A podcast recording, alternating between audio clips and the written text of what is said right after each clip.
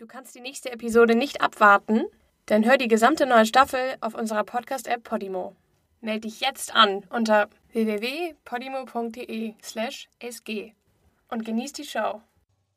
Schmutzige Geschäfte.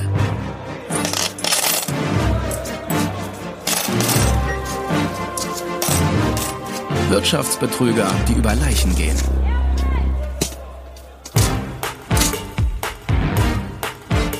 Der Gigolo. Der berühmteste ungelöste Fall in Chicago. Ein glatzschüngiger Hochstapler, der wohlhabende alleinstehende Frauen ausnimmt, wird nach dem Verschwinden von Helen Bragg, Erbin eines millionenschweren Süßwarenimperiums, zum Hauptverdächtigen. Richard Baileys Karriere als Betrüger einsamer Frauen begann schon in jungen Jahren. Bei einem seiner ersten Einsätze für eine Malerfirma in Chicago überredete er die ältliche Hausbesitzerin dazu, ihr Konto zu leeren, damit sie gemeinsam nach Georgia ziehen konnten. Dort würden sie sich ein Motel kaufen und glücklich bis ans Ende ihrer Tage leben. Während des Umzugs hatte Richards Wagen eine Panne, zufälligerweise direkt vor einem Cadillac-Händler. Er brachte die Frau dazu, ihm einen brandneuen Cadillac zu kaufen, auf seinen Namen. Und die beiden setzten ihre Reise fort. Ein paar Meilen weiter erhielt Richard einen Telefonanruf von seinem Bruder. Ihre Mutter sei krank und er müsse so schnell wie möglich zurück nach Chicago. Richard machte kehrt, fuhr zurück und setzte die Frau vor ihrem Haus ab, mit dem Versprechen, sich bald wieder zu melden. Sie sah weder Richard noch den Cadillac je wieder. Sie war die erste von vielen, die Richard Baileys Hochstapelei zum Opfer fiel. Seine beruflichen Tätigkeiten drehten sich immer darum, reiche Witwen oder geschiedene Frauen zu treffen, Tauben, wie er sie nannte, und sie über den Tisch zu ziehen.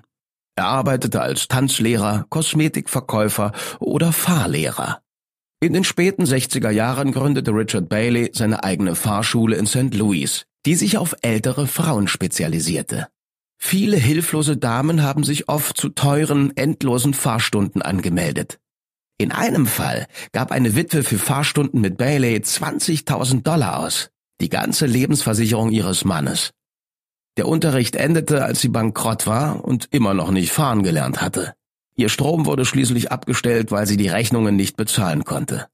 Als sie ihr Sohn ein paar Wochen später besuchen kam, saß sie im Dunkeln und aß Hundefutter. Am Ende verklagte die Frau Richard Bailey und gewann eine erhebliche Menge Geld. Bailey wurde die Fahrlehrerlizenz entzogen und so ging er zurück nach Chicago. Stets optimistisch sah er diesen Moment als wichtige Lektion und sagte, Zitat, Nimm einer Taube nie den letzten Dollar, nimm so viel du kannst, aber lass sie nicht verarmen.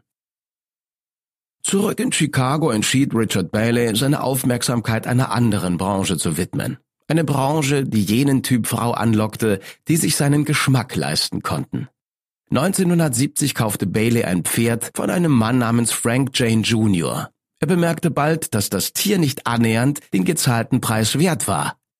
Der Betrüger wurde zum Opfer eines Betrugs, doch anstatt sich zu ärgern, fuhr er zurück zu Janes Farm und fragte, ob er mitmachen könnte. Dank seiner neuen Kontakte sah sich Richard Bailey schon als reicher Mann. Ein paar Jahre lang erlernte er das Geschäft des Pferdehandels, bevor er seinen eigenen Stall gründete. Die nächsten 20 Jahre nutzte Bailey diesen und den Kontakt zur Jane-Familie als Netzwerk, um hilflose Frauen und ahnungslose Geliebte um ihr Geld zu bringen. Carol Carstensen war 48 Jahre alt, als sie Richard Bailey im Oktober 1973 auf einer Pferdefarm kennenlernte. Ihr Ehemann war kürzlich verstorben. Um ihren Gedanken zu entfliehen, ritt sie viel. Carol hatte Baileys erste Annäherungsversuche höflich abgewiesen und ihm gesagt, dass sie noch um ihren Mann trauerte. Doch Richard war hartnäckig und gut aussehend und charmant und unglaublich romantisch. Die beiden waren noch nicht lange ein Paar, als Richard Carol fragte, ob sie ihm 15.000 Dollar leihen konnte. Er hätte ein gutes Angebot für Zuchtstuten entdeckt, doch sein eigenes Geld sei in anderen Projekten gebunden. Wenn er nicht bald den vollen Kaufpreis zahlte, würde er seine Anzahlung verlieren. Er versprach ihr das Geld in ein paar Wochen zurückzuzahlen. Carol zögerte, war aber schlussendlich einverstanden. Kaum war die Tinte auf dem Scheck trocken, unterbreitete er ihr seine nächste Idee. Er schlug vor, sie könnten sich von der Jane-Familie eine Anlage mieten und eine eigene Pferdezucht aufziehen. Carol war interessiert an der Idee, denn so etwas hatte sie schon immer gewollt. Und seitdem ihr Mann tot war, brauchte sie dringend einen neuen Lebensinhalt. Sie schrieb Bailey einen zweiten Scheck aus, diesmal über 100.000 Dollar. In der nächsten Zeit würde sie noch viele tausend Dollar für zusätzliche Pferde ausgeben. Doch bevor das neue Unternehmen in Fahrt kam, wurde eine schwere Blutinfektion bei Carol diagnostiziert. Für die Behandlung wurde sie in die Mayo Klinik in Minnesota eingewiesen. Die Ärzte wussten nicht, ob sie ihre Krankheit überleben würde. Sie benötigte starke Medikamente und wog nur noch 35 Kilogramm. Richard Bailey besuchte die todkranke Carol in der Klinik und brachte ihr ein Dokument mit, für das er ihre Unterschrift benötigte. Es war eine Vollmacht über Carols Erbe. Mit diesem Geld könnte er Pferde kaufen und verkaufen. Carol weigerte sich, das Dokument zu unterschreiben und schlug eine Alternative vor. Damit wäre Bailey berechtigt, Pferde in ihrem Namen zu verkaufen, doch kaufen könnte er keine. Bailey empörte ihr Vorschlag und er sagte ihr, Zitat, das ist nicht mal das Papier wert, auf dem es geschrieben ist. Du wirst eine Weile nichts mehr von mir hören. Und so war es. Tatsächlich hörte sie nie wieder was von Richard Bailey. Der Mann, der er seine Liebe gestanden und sogar um ihre Hand angehalten hatte, hatte sie verlassen. Es war der tiefste Punkt ihres Lebens. Carol Carstensen erholte sich von ihrer Krankheit und begann damit, sich das Geld zurückzuholen, das sie in Pferde investiert hatte. Doch sie fand heraus, dass Pferde, die sie für 113.000 Dollar gekauft hatte, nur 25.000 Dollar wert waren. Ein Hengst, für den sie 25.000 Dollar bezahlt hatte, war 900 Dollar wert. Carol war dabei, eine Klage gegen Richard Bailey und seine Komplizen aufzusetzen, da erhielt sie Drohungen per Telefon. Einmal sagte die Stimme am anderen Ende, Zitat, Sie wirbeln Staub auf. Wissen Sie, was mit Leuten passiert, die Staub aufwirbeln? Sie ersticken und ihre Kinder auch. Carol versuchte ihren Problemen auf die gewohnte Art zu entkommen. Auf einem Pferd. Eines Nachmittags ritt sie auf einem ihr gut bekannten Pfad und hielt an einer Straßenkreuzung an. In der Ferne sah sie einen Wagen auf sie zukommen. Als er an ihr vorbeifuhr, drückte der Fahrer auf die Hupe. Das Pferd scheute, bäumte sich auf und warf Carol ab. Durch den Sturz verletzte sie sich am Rücken. Und während sie sich im Krankenhaus erholte, bekam Carol die Nachricht, dass ihr Stall niedergebrannt war. Alle ihre Investitionen, so schlecht sie auch sein mochten, waren in Rauch aufgegangen. Carol Carstensen, einst eine reiche Frau, hatte keinen Cent mehr. 1974 betrog Richard Bailey eine andere Witwe, Jean Robinson, die er an vier aufeinanderfolgenden Abenden zum Abendessen ausführte. Bei der dritten Verabredung bat er sie um ein Darlehen von 50.000 Dollar. Sie war einverstanden. Einen Tag später bat er um weitere 10.000 Dollar und gab sich mit 3.000 Dollar zufrieden, weil sie nicht mehr zur Hand hatte. Richard Bailey löste beide Schecks ein und verschwand. Zwei Jahre später lernte Bailey Linda Holmwood kennen, kürzlich geschieden und schwer alkoholkrank. Als Bailey davon erfuhr, begann er sie mit ihrer Lieblingsspirituose zu versorgen. Während eines zehntägigen Rauschs überzeugte er sie, für 90.000 Dollar Pferde zu kaufen. Richard fuhr Linda sogar zur Bank, um ein Darlehen aufzunehmen. Später musste sie ihr Haus verkaufen, um das Geld zurückzuzahlen. Als Linda wie so vielen vor ihr das Geld ausging, rannte Richard davon. Ihre letzten Jahre überlebte sie nur durch Ladendiebstähle. Sie schlief auf Plastikmöbeln in einer winzigen Wohnung. 1982 starb sie an Leberversagen. Richard Baileys Schwindel machten seine Komplizen sprachlos. Einmal fragten sie ihn, wie er es schaffe, mit solch alten Frauen zu schlafen. Bailey lachte und antwortete, ich mach die Augen zu und denke ans Geld. Sein nächstes Opfer machte er in einer Autowaschanlage ausfindig.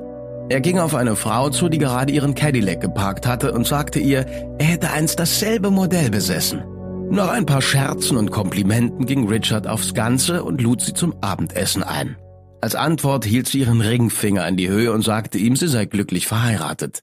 Doch er gefiel ihr so gut, dass sie ihn zum Abendessen mit ihrem Ehemann und einer Freundin einlud, die er unbedingt kennenlernen musste. Die Freundin war Helen Bragg, die kürzlich verwitwete Erbin des Süßigkeiten-Imperiums Bragg Confections. Oder wie Richard Bailey einmal sagen würde, die Gans, die goldene Eier legte. Rex kennt das Geheimnis für traditionelle Süßwaren. Darum verwendet Rex reine Schokolade, hochwertige Butter, Vollmilch, zarte Rosinen und Kirschen. Mmh, so schmeckt Tradition.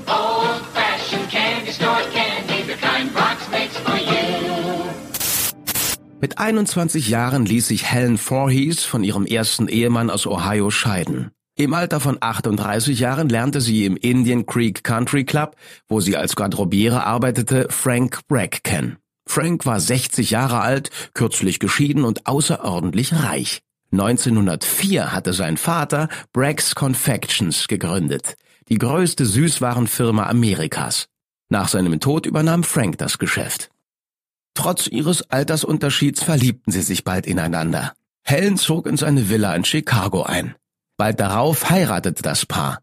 Frank verkaufte die Firma, die sein Vater gegründet hatte, um die restlichen Jahre seines Lebens mit Helen zu feiern und zu reisen. Die beiden hatten mehrere Wohnhäuser in den USA und eine wachsende Sammlung von Antiquitäten, Schmuck und Luxusautos. Helens neuer Lebensstil war weit entfernt von den bescheidenen Verhältnissen, die sie aus ihrer ersten Ehe in Ohio kannte. Frank starb 1970, senil und an den Rollstuhl gefesselt. Helen Bragg war erst 57 Jahre alt und hatte noch eine Menge Leben vor sich. Und eine Menge Geld. Sie hatte über 30 Millionen Dollar von ihrem Mann geerbt. Das meiste davon gab sie für Tiere aus. Helen spendete einen großzügigen Betrag an den Zoo in Chicago. So großzügig, dass man das Affenhaus nach ihr benannte. Angeblich flog sie einen kranken Straßenhund aus Chicago im Privatflugzeug auf die Bahamas, um ihn von ihrem Lieblingstierarzt behandeln zu lassen. In ihrer Villa in Chicago sollen über ein Dutzend Hunde gelebt haben. Sie stellt einen langjährigen Angestellten ihres Mannes an, Jack Madlick, um ihr beim Füttern der Hunde zu helfen und das Haus instand zu halten. Jack Madlick wurde Helens engster menschlicher Vertrauter. Ein paar Jahre waren seit Frank Braggs Tod vergangen und Helen hatte seither nie eine Beziehung gehabt. Sie war entzückt, als sie Richard Bailey kennenlernte. Endlich hatte sie jemanden, der sie auf all die High Society Partys begleiten und einen guten Eindruck hinterlassen würde. Richard war ein guter Tänzer. Er war redegewandt und er schien sich sehr für Pferde zu interessieren. Sie kam aus denselben Verhältnissen wie ich, aus einer armen Familie. Helen Bragg und ich passten perfekt zueinander. Helen hatte ebenfalls eine Schwäche für Pferde. Ihr verstorbener Ehemann hatte ihr den Pferdesport nahegebracht und ihr ein paar Stuten geschenkt. Schon seit langem wollte sie ihren Stall erweitern. Sie erzählte Richard Bailey von ihrem Wunsch und er machte sich sofort an die Arbeit. 1975 fädelte Richard zwischen Helen und seinem Bruder Paul den Kauf von drei Pferden für 98.000 Dollar ein. Tatsächlich waren die Pferde keine 20.000 Dollar wert, doch natürlich erwähnten das weder Richard noch sein Bruder. Was sie nicht wusste, konnte ihr auch nicht schaden. Drei Jahre lang führten Helen Bragg und Richard Bailey eine Beziehung. Am Silvesterabend 1977 lud Helen ihren Geliebten nach New York ein zu einem Tanzabend im Waldorf Astoria. Ein paar Tage später fand Richard ein Päckchen vor seiner Tür. Darin war ein Pullover mit einer Notiz von Helen. Zitat Für Richard, den liebsten Mann, den ich je getroffen habe.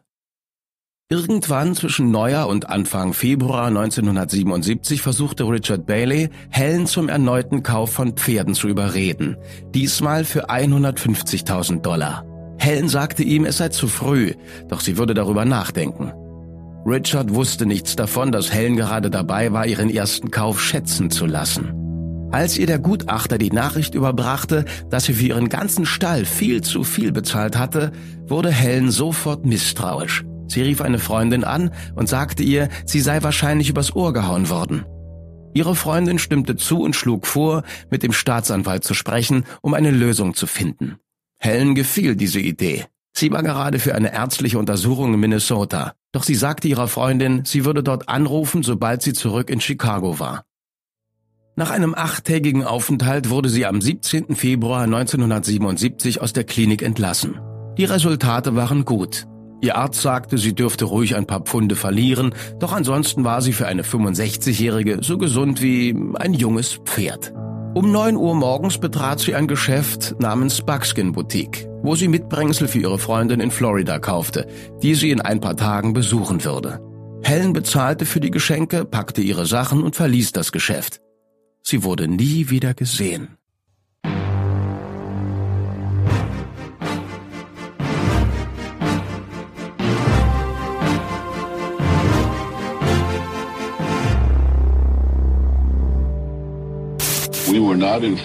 Wir wurden erst zwei Wochen nach Mrs. Braggs Verschwinden informiert. Wer auch immer verantwortlich ist, wenn es sich um eine Entführung oder ein anderes Verbrechen handelt, hatte reichlich Zeit, um die Spuren zu verwischen.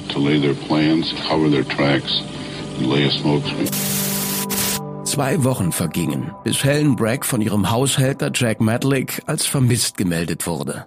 Er sagte der Polizei, er hätte sie auf dem Rückweg von Minnesota vom Flughafen abgeholt.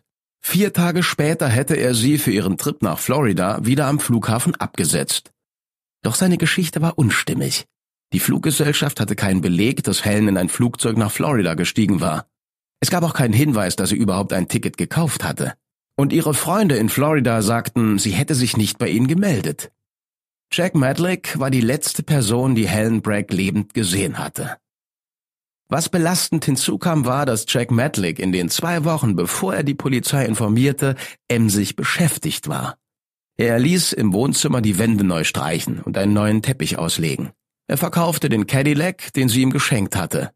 Der Wagen, mit dem er Helen herumchauffierte, war gründlich gereinigt worden. Dazu fanden die Ermittler heraus, dass Jack Medlick Helens Unterschrift auf Schecks im Wert von insgesamt 13.000 Dollar gefälscht hatte, um seinen Wagen und seine Spielschulden abzuzahlen.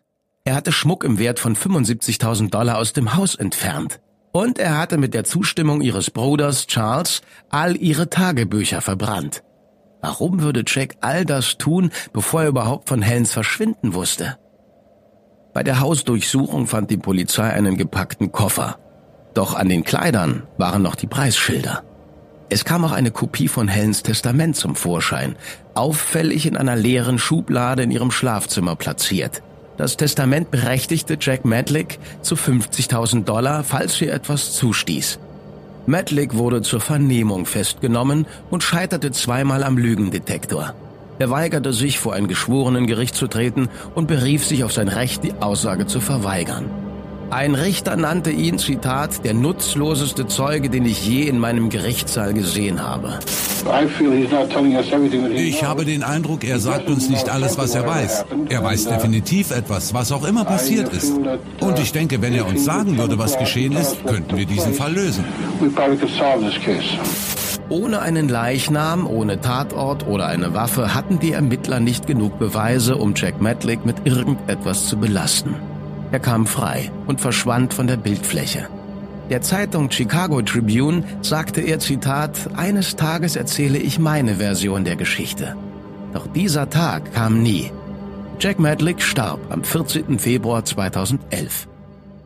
Der einzige andere Verdächtige war Helens Partner Richard Bailey. Als er von der Polizei kontaktiert wurde, weigerte er sich, etwas zu sagen und beschaffte sich sofort einen Anwalt. Doch er gab den Behörden ein stichfestes Alibi. Am Tag ihres Verschwindens hatte er Helen in Florida erwartet. Ein Jahr verging, ohne dass neue Spuren zum Vorschein kamen. Die einzige neue Information war ein Graffiti. An einer Wand in der Nähe von Helens Grundstück standen in großen roten Buchstaben die Worte Bailey killed Bragg. Vielleicht wusste jemand über die Wahrheit Bescheid. Oder vielleicht wollte jemand die Ermittlungen auf eine falsche Spur führen. Doch wie auch immer. Ohne weitere Beweise waren der Polizei die Hände gebunden. Sieben Jahre vergingen, ohne dass neue Spuren aufkamen. Helen Bragg wurde nie aufgefunden. 1984 wurde sie offiziell für tot erklärt und der Großteil ihres Vermögens ging, gemäß ihres Wunsches, an Tierschutzorganisationen.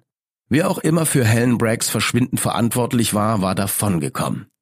Manchmal wissen die Menschen jedoch nicht, wann es Zeit ist, aufzuhören.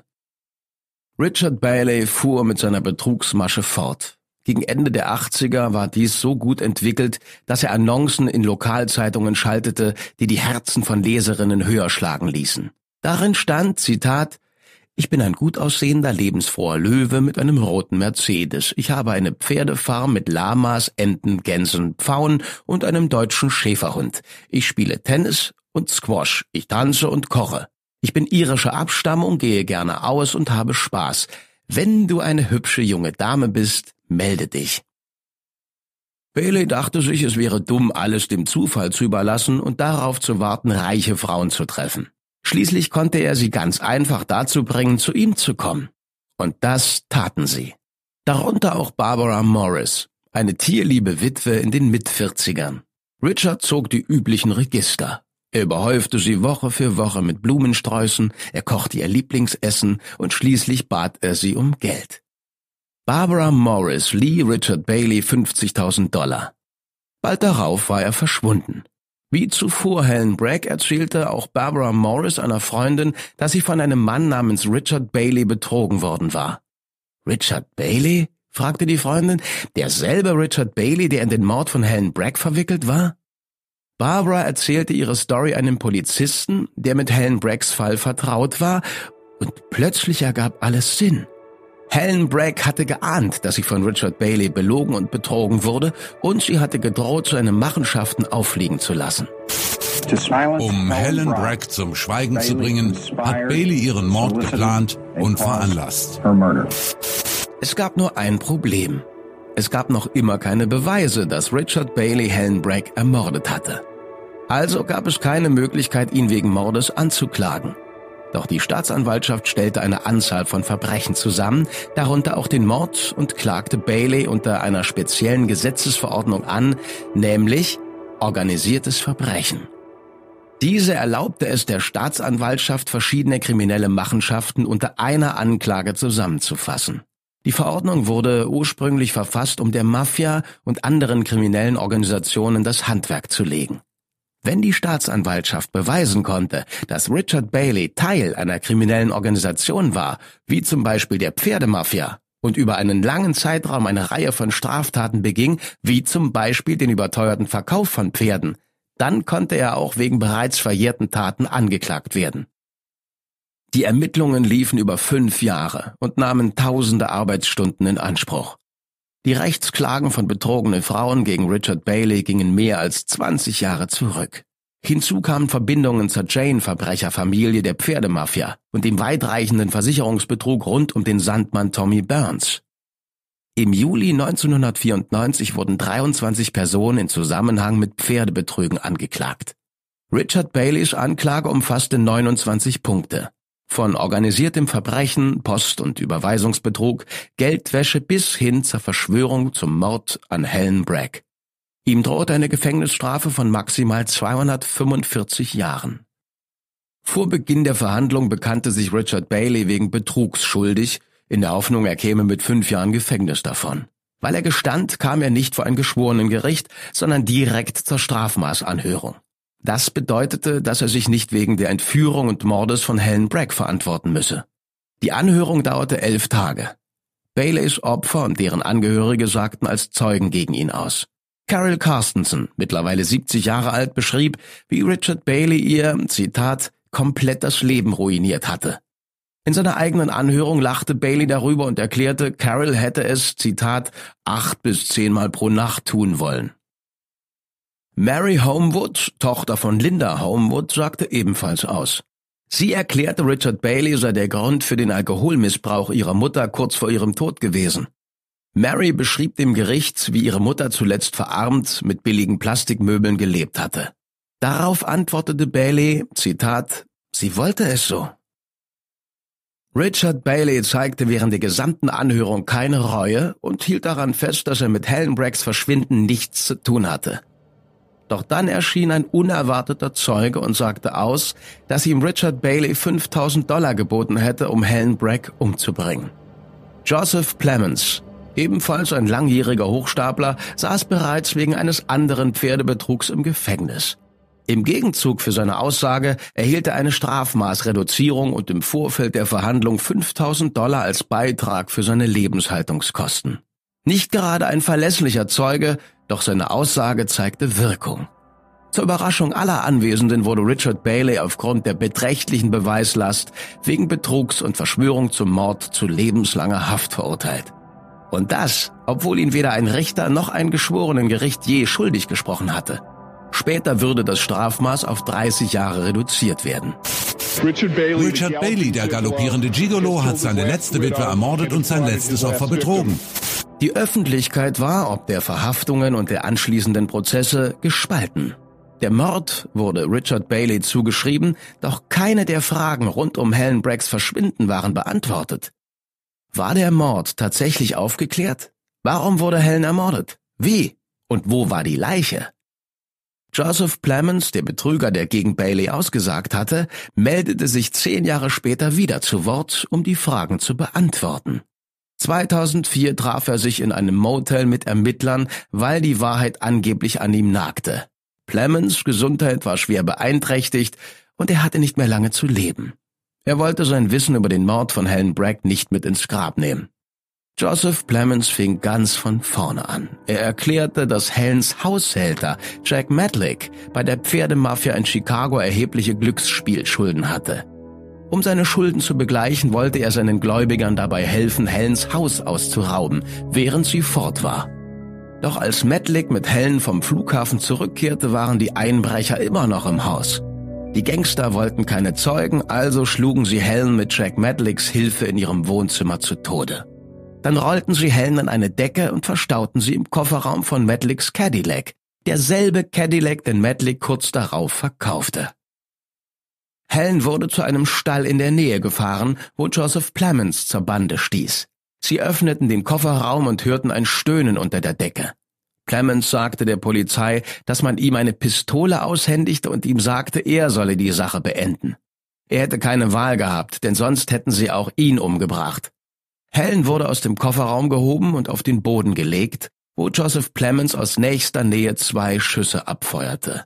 Helens Körper wurde wieder in den Wagen geladen und zu einem Stahlwerk in Gary, Indiana gefahren. Ein Ort, wo oft mafiöse Machenschaften ausgetragen wurden. Clemens sah zu, als Helens Leiche in den Stahlofen geschoben wurde. Den Anblick und den Geruch des brennenden Körpers würde er nie vergessen. Die Ermittler konnten zwar jede Einzelheit von Joseph Plemons Geschichte bestätigen, doch wurde weder gegen ihn noch gegen die Männer, die er beschuldigte, je Anklage erhoben. Einer der Männer, Ken Hansen, verbrachte sowieso den Rest seines Lebens im Gefängnis. Er war zu 200 Jahren Haft verurteilt, weil er drei Kinder vergewaltigt und umgebracht hatte. Ein Name, der in Plemons Erzählung nie vorkam, war Richard Bailey. Der aber saß immer noch für einen Mord im Gefängnis, den er nicht begangen hatte. 2005 verlangte er auf Basis der neuen Beweislage einen neuen Prozess, doch sein Antrag wurde abgelehnt. 2008 versuchte er es erneut, abermals ohne Erfolg.